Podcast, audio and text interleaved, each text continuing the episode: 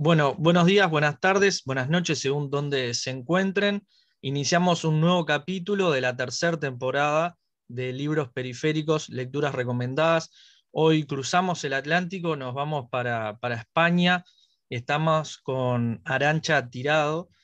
Ella es doctora en Relaciones Internacionales e Integración Europea por la Universidad Autónoma de Barcelona, doctora en Estudios Latinoamericanos por la Universidad Nacional Autónoma de México, también maestra en estudios latinoamericanos por la UNAM y licenciada en Ciencias Políticas y de la Administración. También es profesora asociada de la Universidad Autónoma de Barcelona. Ha escrito varios libros y artículos, por ejemplo, Venezuela más allá de mentiras y mitos. Es coautora de La clase obrera no al paraíso, Crónica de una desaparición forzada, eh, con Ricardo Romero Nega, que también eh, somos fanáticos en esta casa de los chicos del maíz, así que lo estamos convocando ya públicamente para conversar sobre ese libro. Estuvimos hablando con Tony Mejías también, así que sería para cerrar el círculo también. Hoy el libro que nos compete, el libro que por eso la quisimos convocar, es El Lofer, Golpes de Estado en nombre de la ley. Su subtítulo es Cómo sojuzgar de forma aparentemente legal a quienes se salen del camino marcado. Así que, Arancha, muchas gracias por tu tiempo. Gracias a ustedes por la invitación y bueno, es un placer estar aquí conversando con los compañeros y las compañeras de Uruguay, un país tan querido y pues a veces tan opacado ¿no? por ese gigante que es Argentina, pero bueno, que, existe y, y, me alegra mucho pues estar con ustedes. Tal cual. Bueno, muchas gracias. fuerte, ¿eh? empezado ahí con. Ahí. tocando el tema conflictivo. el tema candente. sí, justamente hoy estamos días de la independencia en Uruguay, que también es, es, polémica la historia acá en el Río de la Plata, pero bueno, eso ya lo dejaremos para otra conversación. Es verdad también lo que decís, que muchas veces estamos opacados por, por Argentina y por Brasil, porque son países continentes prácticamente, pero bueno, acá también pasan cosas a nuestro ritmo, a nuestra escala, a nuestras cuestiones, así que bueno, por ahí vamos. Te quería preguntar, para la gente también lo tiene claro, pero alguno que no, eh, ¿qué sería el lofer? ¿Cuál es este anglicismo también que, que, utilizamos para estos procesos que en América Latina, y es donde vos te centrás, han pasado y pasan muchos? Pero para introducir, ¿qué sería el lofer y cómo opera? Bueno, la traducción de Lofer es guerra judicial o guerra jurídica, dicen algunos, y hay diferentes interpretaciones sobre lo que es, lo que se esconde detrás de ese, de ese em, concepto. Mi interpretación, mi lectura es que es una táctica de guerra que se inserta en el marco de una guerra de amplio espectro, de una guerra híbrida, y que sirve para eh, trastocar la correlación de fuerzas geopolítica, en este caso de América Latina y el Caribe, con la finalidad de utilizar la ley para eh, evitar que determinados mandatarios y mandatarias, generalmente o principalmente de la izquierda, puedan volver a presentarse a elecciones y puedan revalidar sus mandatos y continuar con proyectos de transformación social, política y económica que se insertan en una lógica pues, de, confluencia de las fuerzas de la izquierda progresistas que se dio en la región después sobre todo del triunfo de Hugo Chávez en 1998 y, que Estados Unidos pues tenía una intención de parar pues a como diera lugar. Y una de las herramientas que utiliza es el lawfare. ¿Cómo se despliega? Pues utilizando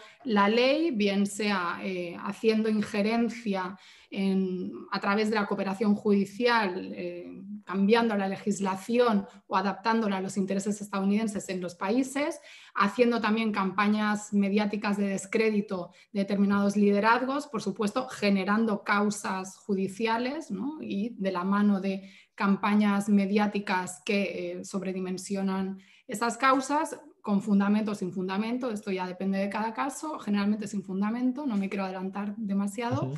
Y, bueno, y también cuando eh, se, tuerce la ley en el derecho público internacional para, eh, bien sea no aplicándola o eh, aplicándola de manera torticera, pues también pudiéramos estar asistiendo a, pues a, intentos o a expresiones, mejor dicho, de, de lawfare. Exacto, bueno, clarísimo.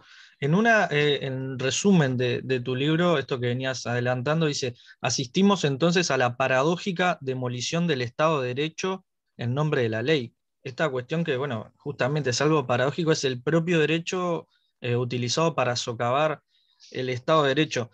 Em, la pregunta sería, eh, ¿Latinoamérica es el, laboratorio de ensayo de, estos lofer o el lugar predilecto eh, desde los grandes poderes concentrados para utilizarlo o se ha extendido también a, lo largo del globo? A ver, eh, una primera puntualización. la tradición marxista pues, considera que la ley es un instrumento de dominación de clase. ¿no? En ese sentido, pudiéramos decir que tampoco es nada nuevo, ¿no? Si consideramos que pues, la ley beneficia al más fuerte, por decirlo en términos sencillos y simples, bueno, eh, no estaríamos asistiendo a una novedad. Eh, la novedad es cómo eso se sofistica y cómo se aplica de determinada manera. Y América Latina es el laboratorio del lawfare. Yo creo que América Latina, en términos generales, y el Caribe, por incluirlo, es el laboratorio siempre de, de todos los experimentos contrainsurgentes por parte de Estados Unidos, porque no en vano es eh, un continente que, se ha caracterizado por ser vanguardia política de insurgencias, de revoluciones, de movimientos electorales que han llegado al gobierno de la izquierda a través de las urnas. Entonces, eh, todos esos intentos, esa pulsión de emancipación de un continente que pudiéramos datar desde tiempos de, la conquista y la posterior colonización, que no fue algo de encuentro de dos mundos plácidos, sino todo lo contrario, que fue un sometimiento. Lo recalco porque en el Estado español pues, hay cierta izquierda que nos quiere confundir y, y hablarnos de si leyendas negras y tal, no, no, hay que decirlo claramente, lo que fue la conquista y colonización de América, pues ese, esas injusticias heredadas, ¿no? esa estructura social tan eh, polarizada, esas diferencias eh, de clase que, que, existen en todo el mundo, pero que en América Latina sean con unas brechas abismales, pues han dado lugar a una serie de luchas que lógicamente se dan en un territorio, en un área geopolítica que está pegada a la principal potencia hegemónica desde el siglo XX sobre todo y que, bueno, pues que tiene que controlar ese espacio inmediato. Posteriormente también otros espacios o simultáneamente otros espacios, pero no se puede negar que América Latina y el Caribe es, como dijo el Che Guevara, pues la reserva estratégica de Estados Unidos y en un contexto de pugna geopolítica con potencias emergentes que le están disputando mercados, que le están disputando el acceso a recursos de unos recursos menguantes, pues ese territorio cobra mayor importancia y de ahí que cualquier em, llegada al gobierno de unas izquierdas que en otros contextos mm, serían izquierdas más o menos asumibles o respetadas, entre comillas, por el sistema, eh, supongan un desafío en América Latina y el Caribe y se desplieguen esos, esos intentos que también eh, otra característica, y con esto concluyo esta pregunta, es eh, la impunidad con la que siempre Estados Unidos ha operado en América Latina y el Caribe, de ahí que pueda ser su laboratorio donde luego va y, puede replicar las cosas que hacen América Latina y el Caribe en otras realidades con mayor facilidad. Tal cual. Bueno, también una puntualización, esto de la leyenda negra eh, del Estado español tiene sus defensores también de este lado del océano, eh, varias derechas eh, tienen esa cuestión. Hay todo un movimiento, eh, que hay, una, hay un ascenso, una ultraderecha nacionalista que también plantea un poco esto de encuentro de los dos mundos, que también, como todo, es, como decía Artigas, ¿no? es malos europeos pero peores americanos, ¿no? que también defienden otras cuestiones te, hago una consulta con respecto a esto que decías de la impunidad, ¿no? que, se puede ver desde tiempos eh, memoriales. Ahora se ve también con el ejemplo de Haití, con, digamos, que, asesinan a un presidente, hacen un, magnicidio y no hay culpables. Algunos pocos sicarios colombianos, pero sabemos que ellos no son los que orquestaron todo eso. Y esto que, venía diciendo de, de la impunidad, ¿no?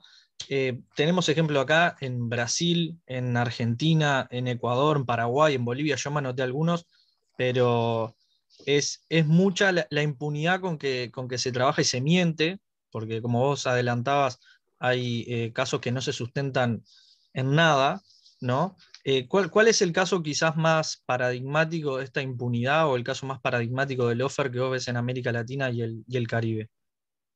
Bueno, el caso paradigmático, que es prácticamente un consenso por parte de todos los estudiosos del offer, es el caso de Lula Silva en Brasil, precedido por el impeachment contra Dilma Rousseff, que se podría considerar una especie de golpe de Estado aún bajo la legalidad brasileña, pero bueno, esto es lo paradójico ¿no? de, del lawfare y de estos, de estos usos eh, bastante mm, ad hoc, por decirlo así, de la ley.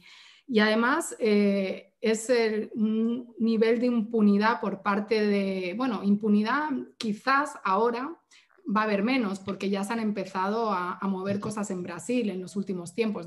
con posterioridad a la salida del libro, no está recogido en el libro, pero la Corte Suprema de Brasil revocó todas las, condenas penales a Lula da Silva y esto habla de que efectivamente lo que estábamos diciendo no era fruto de la paranoia ni de la conspiranoia ni de que nos caiga muy bien Lula y queramos que, que esté ahí aunque sea un corrupto, ¿no? es que le montaron una serie de causas judiciales de lo más estrambóticas como decir que poseía un departamento que nunca poseyó, que nunca visitó, ¿no? y, toda una serie de, de, cuestiones, y además de una manera mm, bastante artera, ¿no? donde un juez, el juez Moro, que tuvo un protagonismo pues, muy por encima de su función, eh, que debería ser meramente judicial, pero que ha habido pues, filtraciones que han demostrado cómo se coordinaba con el Ministerio Fiscal para ir filtrando información a la prensa y montar una especie de telenovela eh, con la que ir dosificando al público pues, eh, todo el proceso de la manera más impactante y también para condicionar su opinión sobre Lula y sobre todo ese proceso. Un juez que, no olvidemos, acabó siendo ministro de Jair Bolsonaro y que posteriormente a eso pues se ha, se ha puesto a trabajar con una consultora que incluso asesora a firmas que él decía perseguir en su lucha épica contra la corrupción, ¿no? O sea, es que si lo pensamos desde el punto de vista de la lógica argumental de lo que él está defendiendo, pues no tiene ninguna lógica. Aún así, pues el juez Moro incluso tiene veleidades de, postularse a la presidencia de Brasil. Entonces estamos viendo que es un actor político que mm, vende su, papel supuestamente técnico y aséptico como juez, ¿no? que esa es otra, que, esto se puede utilizar o parte de, la aparente neutralidad del lawfare o la, la, pantalla en la que se escuda el lawfare es que bueno, la ley es algo que está por encima del conflicto político y los jueces y los fiscales y demás son personas especializadas que no tendrían ni intereses de clase, ni intereses políticos, ni sesgos ideológicos. Bueno, pues evidentemente no es así. Y bueno, y todo esto es bastante flagrante, pero también cuando estamos viendo lo que está pasando en Argentina, que también o causas por inexistencia de delito contra que se, que se armaron contra la presidenta Cristina Fernández, acusándolo incluso de, bueno, de traición a la patria por haber firmado un memorándum de entendimiento con Irán o de, ser casi artífices del atentado de la AMIA o de, estar amparando cuestiones sumamente graves, aparte de muchas otras causas, porque esa es otra característica general que se da tanto en el caso de Rafael Correa como el de Lula da Silva, como el de Cristina Fernández, que serían como los tres casos emblemáticos que, les arman no una causa, sino diferentes causas para ver con cuál pueden triunfar y además para dar la idea de que obviamente si hay tantas causas abiertas es porque algo, ¿no? O sea, cuando, como este dicho popular de cuando el río suena, agua lleva. Y, bueno, pues en las causas de Cristina Fernández pues también se están cayendo, ¿no? La del dólar futuro y ahora vamos a ver qué pasa con lo del memorándum eh, de acuerdo con Irán.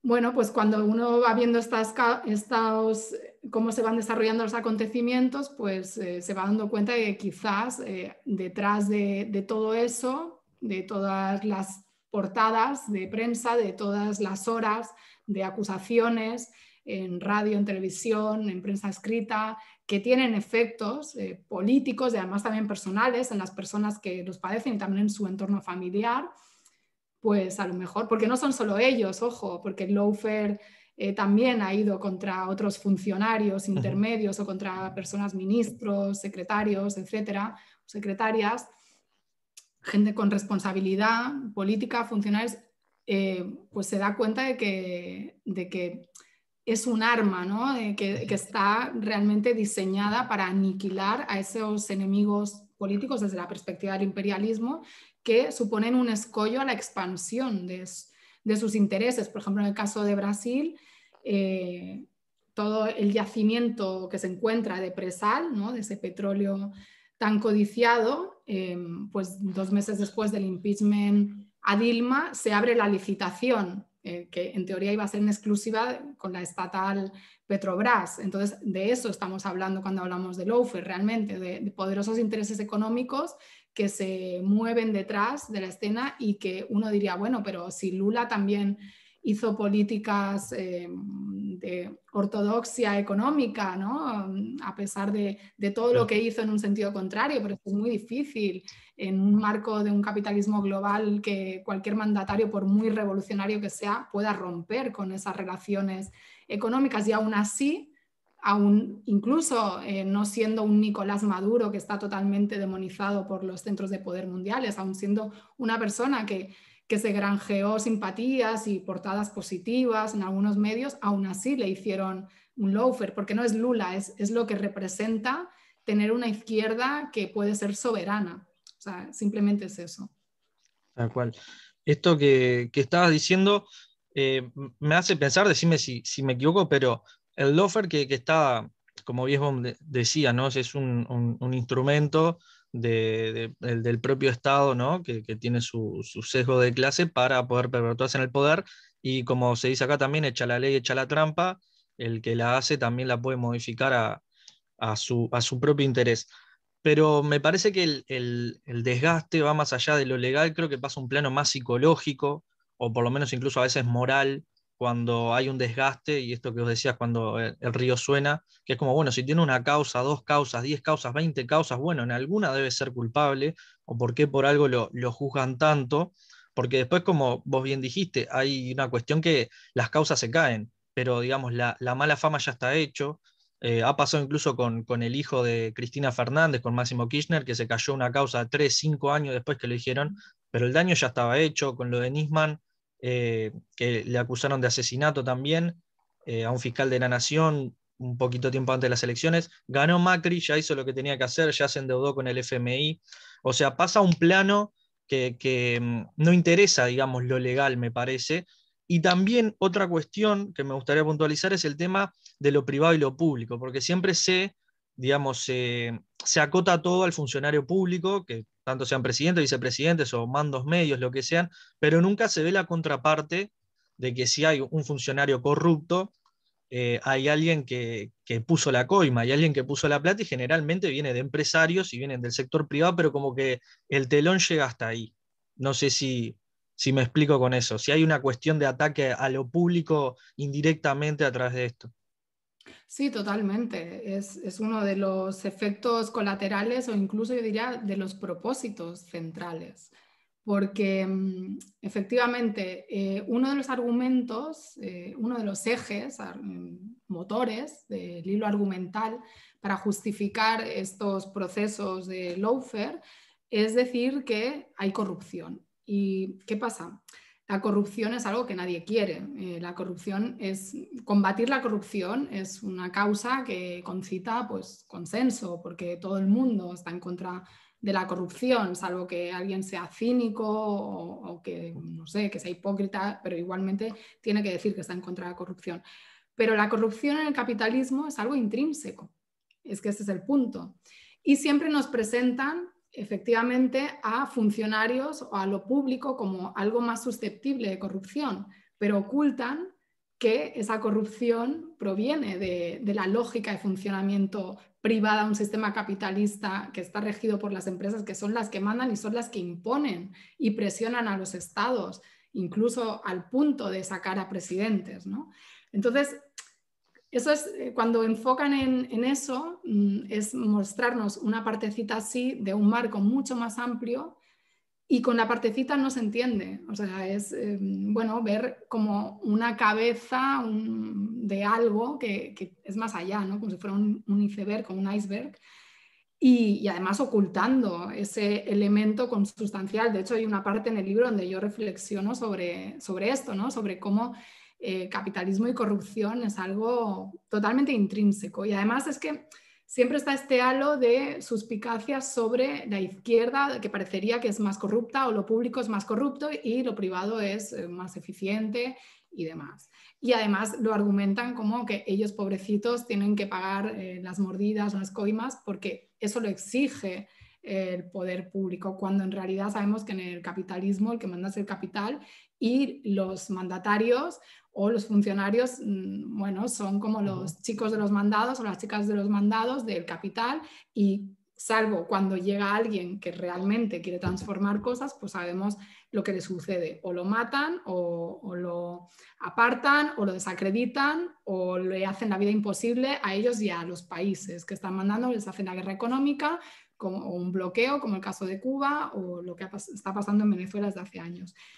Y, y luego es, el tema de lo legal como instrumento, pues sí, efectivamente es un instrumento muy útil porque mm, nuevamente es algo que nadie quiere estar fuera de la legalidad, ¿no? Se supone que es el marco de convivencia que nos hemos dado entre todos y demás, y sobre todo en las democracias liberales, procedimentales, que se van a glorian de eh, estar sustentadas en una separación de poderes, donde lo judicial no estaría contaminado por eh, lo ejecutivo ni por lo legislativo, pero lo que vemos en la práctica es que es todo lo contrario, ¿no? El ejemplo que ponía antes del juez Moro o los jueces que se fueron a reunir eh, más de 20 veces con Mauricio Macri para ir acompasando también eh, estas causas contra Cristina Fernández y otros funcionarios argentinos. pero sí es importante tener en cuenta que ese, ese uso, esa herramienta de lo legal eh, por parte de las oligarquías em, estatales o nacionales, o, mm, podríamos debatir si son nacionales o transnacionales, porque también tienen interés en otro lado, eso no es todo el marco también, no es, es como el caso de la corrupción. Hay que ponerle el aspecto internacional y el aspecto geopolítico para dimensionar, porque puede quedarse, o sea, es diferente, ¿no? Lo que sería la judicialización de la política que se puede dar, pero no necesariamente siempre eso es lawfare. ¿no? Entonces, cuando metemos el aspecto geopolítico de voluntad de cambio de régimen por esa vía de la guerra judicial, ahí encontramos el, el lawfare. Y ahí aparecen unos poderes que están más allá de, de, esas oligarquías nacionales o estatales que al fin y al cabo son, están subordinadas a una oligarquía superior que es bueno, la del poder de Estados Unidos que es el que está haciendo la injerencia en estos países. Eso no quiere decir que las oligarquías locales no tengan intereses y no se beneficien y no tengan una parte activa, pero son unos eslabones de conexión y por encima tienen otras oligarquías que realmente son hasta la fecha las que mandan. Tal cual. No, esto que nombra justamente la dimensión geopolítica es como lo que empieza a, armar el puzzle un poco más y se empiezan a ver porque no hay, eh, no hay hilos sueltos, no, no hay cabo que, no, que no dejen suelto.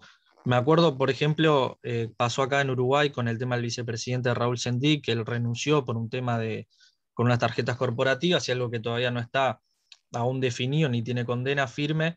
Eh, me acuerdo que pasó en la misma época que García Linera también, por, el tema del título empezó todo, que él firmaba eh, como licenciado en genética, al final no era. Pasó lo mismo con García Linera que él, eh, recuerdo, tiene como dos carreras, pero él firma como una y, le quisieron hacer por la otra, pero él dijo, yo nunca firmé un documento público por eso.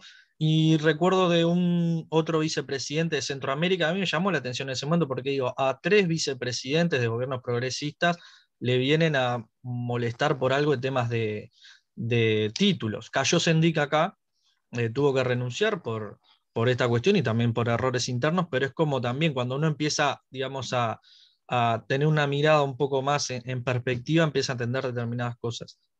Eh, hoy nombrás sí, a... rasero, ¿no? De lo que dices, o sea, porque eh, muchos mandatarios de la derecha, y no solo presidentes o presidentas, sino en otros niveles, eh, pues también lo vemos aquí en el Estado español, pueden incurrir en todo tipo de delitos prácticamente, pero mm, con impunidad, no, se lo sacan. De ahí esa importancia de lo mediático, ¿no?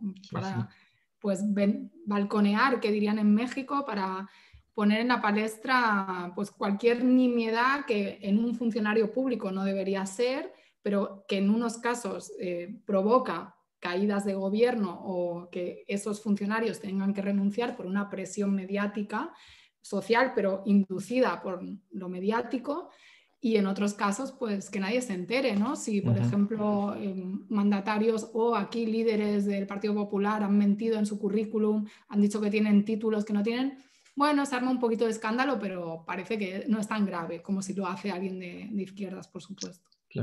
Sí, esto que, que, hablas de la impunidad y justamente de la doble vara, ¿no?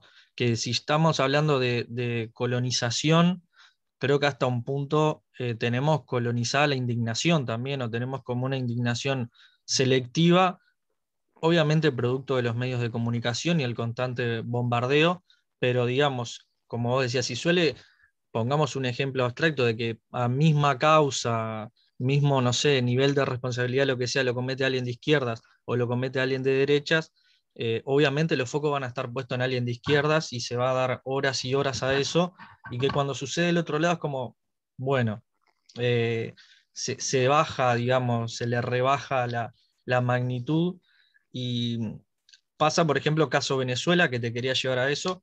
Primero, hacerte el comentario y saludar, eh, digamos, el coraje militante, intelectual y político de escribir sobre Venezuela. En 2019 es el libro, si no, si no me equivoco. Un libro se llama Venezuela, más allá de mentiras y mitos, cuando eh, mucha gente de izquierdas eh, rehúsa hablar de Venezuela, no se anima eh, a hablar de Venezuela o apoyar, y si lo apuran un poco en algún programa de televisión termina siendo, bueno, Maduro es medio autoritario, y como suele suceder, yo a Chávez le bancaba, pero Maduro no sé, pero cuando estaba Chávez decían que no. Entonces, saludar eso por, el coraje y, y la postura explícita de apoyo, y bueno, también sí, sí, preguntarte lo de Venezuela configura Lofer en esta cuestión del eje del mal, Nicaragua, Cuba, Venezuela, y, o si es algo más, ya es una guerra psicológica, híbrida, ¿a qué nivel estamos hablando de, del ataque mediático a Venezuela? Bueno, Venezuela aglutina, si América Latina y el Caribe en general son un laboratorio de, contrainsurgencia. Yo a Venezuela incluso le he llegado a tildar de laboratorio de la guerra híbrida, eh, porque todos los experimentos, todos los intentos de cambio de régimen, de ataques mm, que se te puedan ocurrir, los han aplicado en Venezuela. Desde el golpe de Estado 2.0 de Guaidó, o sea, una persona que se autoproclama presidente subiéndose prácticamente en una caja y que es avalado vía Twitter por el principal mandatario de, la potencia mundial de Estados Unidos, eh, pasando por em, ataques al sistema eléctrico, eh, ataques cibernéticos, guerra en redes, eh, posicionar mm, una realidad paralela en redes, que esto también lo hemos visto y también pasa en el caso de, del lawfare, también intentos de utilización de los tribunales y, también hay aspectos de, de lawfare que se han intentado aplicar para llevar a Nicolás Maduro a la Corte Penal Internacional, eh, conformar un, una, una fiscalía si no me equivoco ahora de, la palabra, un Tribunal Supremo de Justicia, perdón, con la fiscal que se exilió, en, el exilio, ¿no? o sea, con esa ayuda. Eh, la guerra económica, ni se diga, ¿no? Mm, que tiene muchas eh, mm, pues, eh, similitudes a, lo que vivió el Chile de Allende, cuando uno ve la batalla de Chile, este, el acaparamiento, o sea, que ha pasado también por distintas fases, con las particularidades de aplicarlo además en una economía petrolera que ya de por sí tiene una serie de distorsiones en, en cuanto a inflación desbocada, etcétera. Y todo eso, bueno, aparte intento de magnicidio a Nicolás Maduro, que lo intentaron matar con unos drones, aunque hay una prensa que todavía se está riendo de eso y diciendo que fue un autoatentado, mm, incursión eh, con la operación Gedeón, ¿no? de unos mercenarios que también intentaron matar posteriormente. Bueno, podemos seguir, ¿no? por no irnos más atrás al golpe de Estado contra Hugo Chávez, Hugo Chávez en 2002, etc.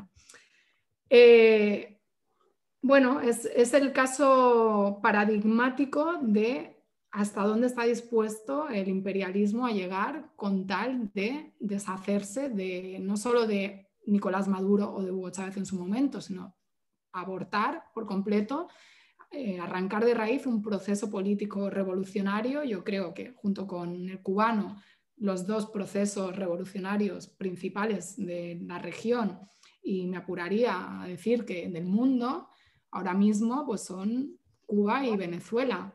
Y para mí eh, marcan la prueba del algodón, como decimos aquí, la prueba de fuego, para ver si una persona realmente es revolucionaria de izquierdas o no, porque tenemos esta izquierda tibia, light, efectivamente, que, no se atreve a hablar de Venezuela, sea por un cálculo táctico, por miserias políticas o porque realmente no, no conecta con ese proceso, por argumentos peregrinos o no. Eh, cada cual es libre, pero yo creo que si uno, con todas las contradicciones que puedan tener ambos procesos, ¿no? ambas revoluciones que por supuesto las tienen y tienen muchas diferencias dentro de los paralelismos incluso que se puede hacer, si uno eh, no apoya a esos procesos de construcción social alternativa por parte de sus pueblos, escudándose en que hay una burocracia o hay eh, qué sé yo, no, es el, proceso revolucionario que Lenin describió en el tomo no sé cuántos, o em, como comunistas, eh, no sé, el PSUV está peleado con el Partido Comunista, sí, podemos em, ver em, contradicciones, cuestiones que nos gusten más, nos gusten menos, pero no somos nosotros, o sea, lo que hay que ver es que hay un pueblo que a día de hoy mayoritariamente en ambos casos está apoyando sus revoluciones y haciéndolo en un contexto muy duro de bloqueo, de sanciones, por decirlo en términos generales, de guerra económica. Y a pesar de todo eso que tiene un impacto brutal en la vida cotidiana de la gente, un sacrificio real, no, no de bla, bla, bla, siguen apoyando esos procesos porque hay un nivel de conciencia en términos generales muy grande. Eh, pues yo creo que a la izquierda internacional lo único que le queda es, en primer lugar, aprender y, en segundo lugar, apoyar.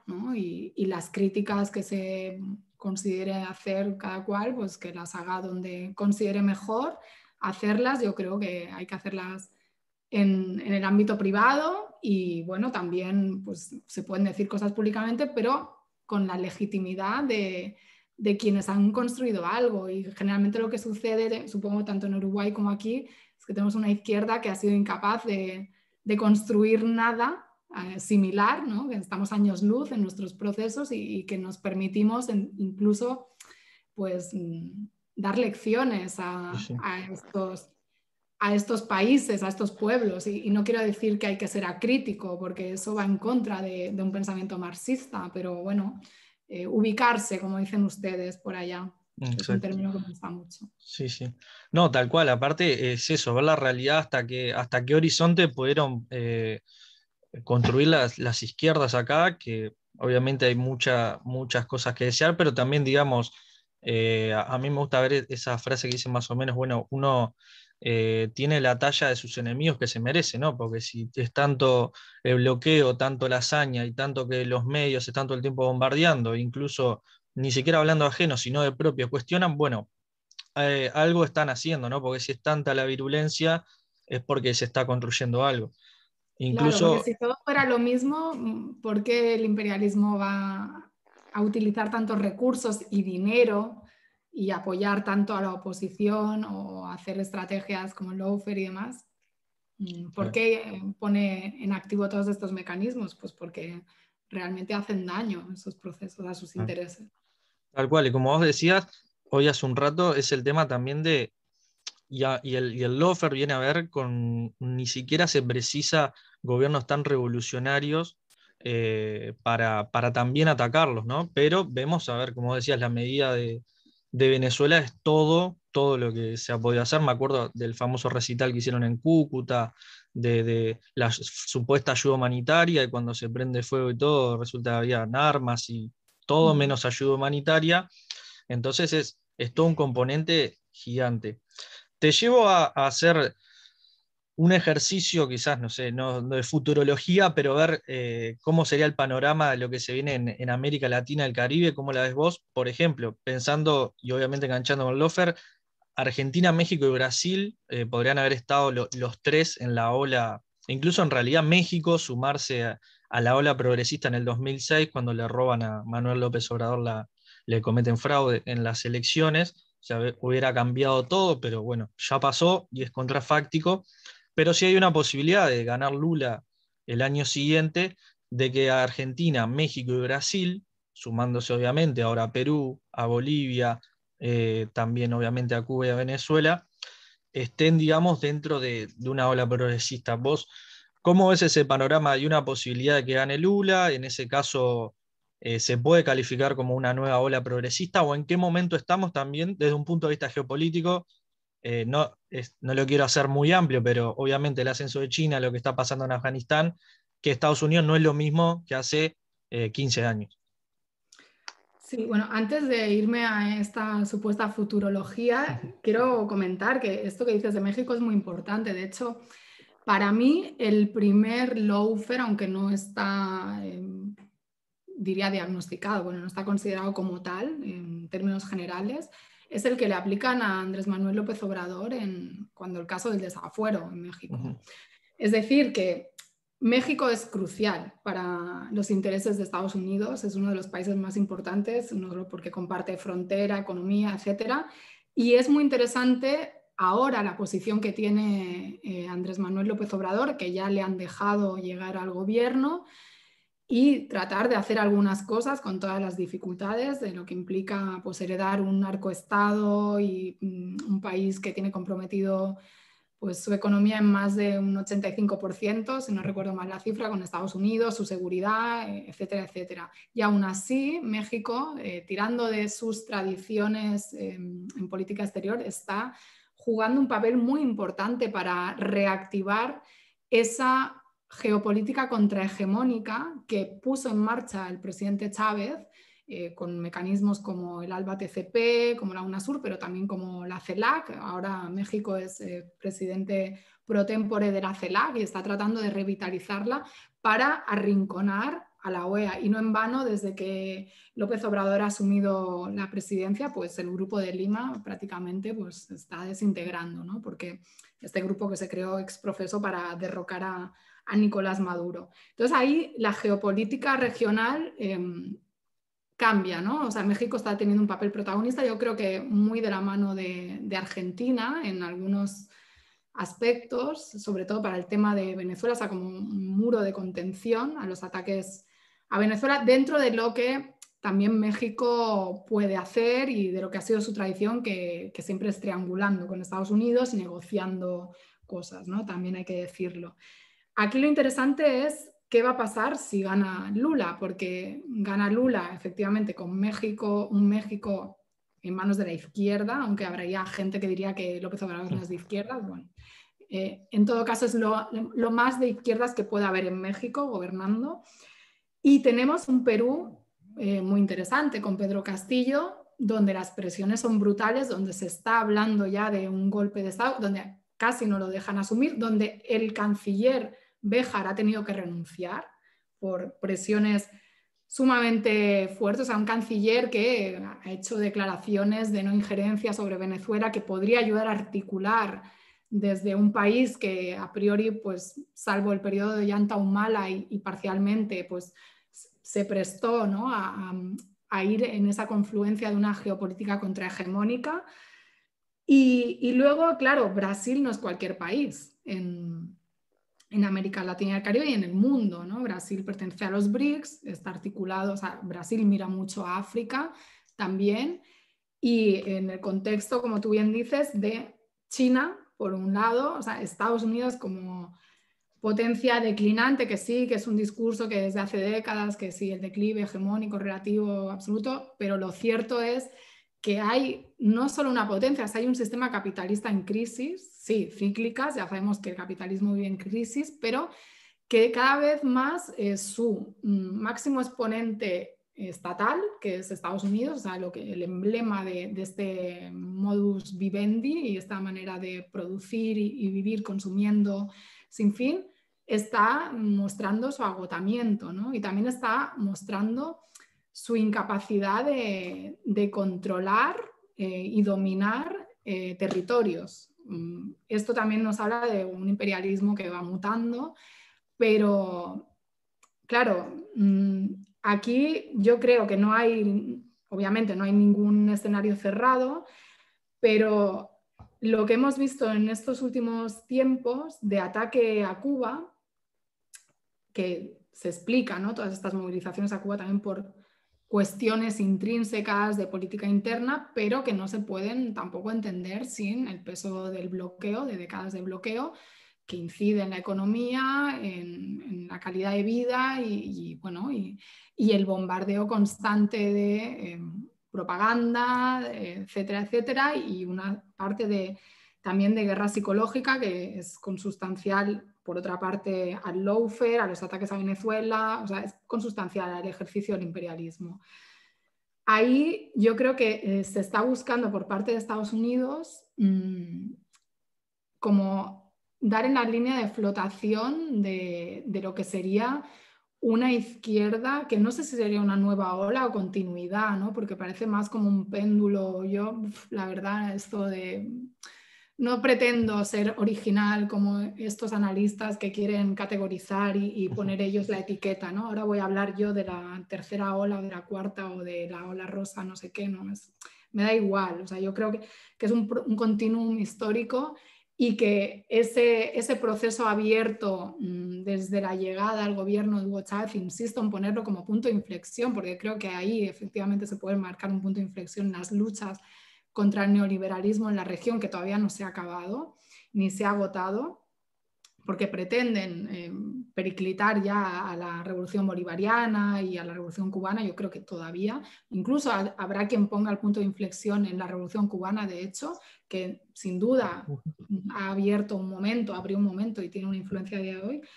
Eh, si quitan a Cuba, si Cuba cae y Venezuela cae, no van a tener la fuerza ni la presión.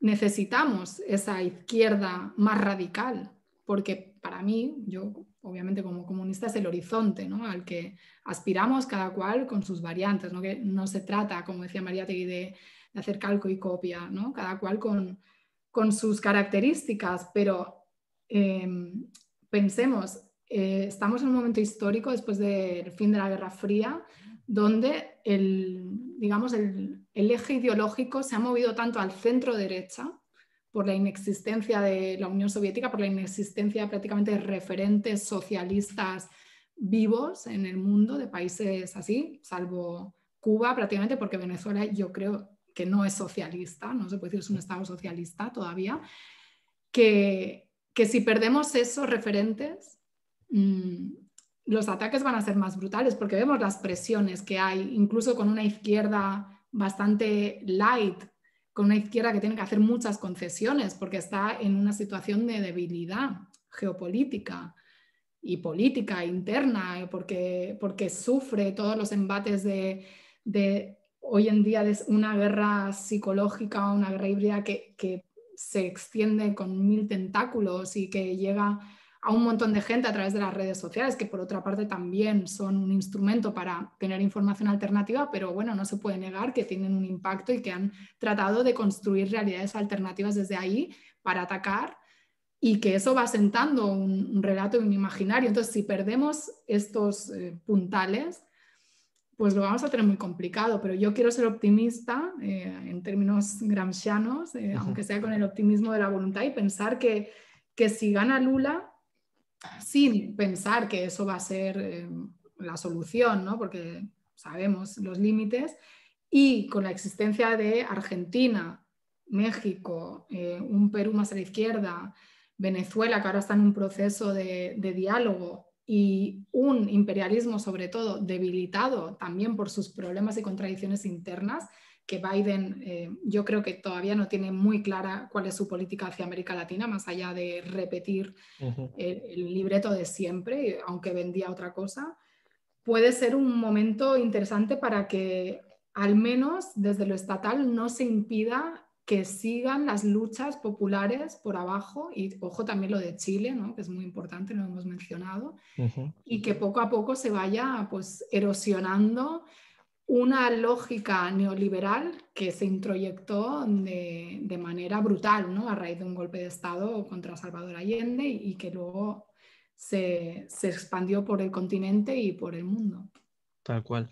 No, es, buenísimo esto que planteas. Bueno, es verdad, Chile no lo nombramos, eh, pues estamos hablando como más de gobiernos, pero también podemos nombrar a Colombia, ¿no? que, que, tuvo sus, sus grandes protestas y que también tiene como similitudes quizás con, con México del, del narcoestado, pero tiene sus complejidades.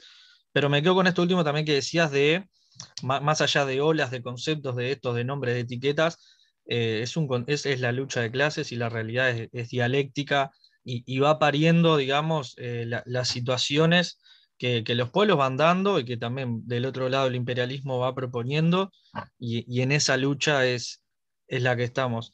Te agradecemos muchísimo por tu tiempo, Arancha. Estuvimos hablando con la compañera sobre el libro Lofer, el Lofer, Golpes de Estado en nombre de la ley. Acá creo que en Uruguay lo podemos conseguir también, lo he visto en algunas librerías.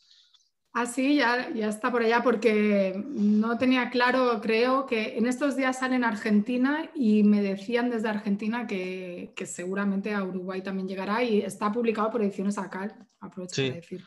Sí, estaba haciendo. El de Venezuela sé que está. Este me parece que estaba llegando también estos días, pero me pareció lo que lo estaban promocionando. Así que eh, está llegando por ahí. Eh, te agradecemos por tu tiempo, muchísimas gracias eh, por la charla, por tu análisis. Así que gracias por todos y estamos en contacto. A ustedes muchas gracias y lo dicho, un honor.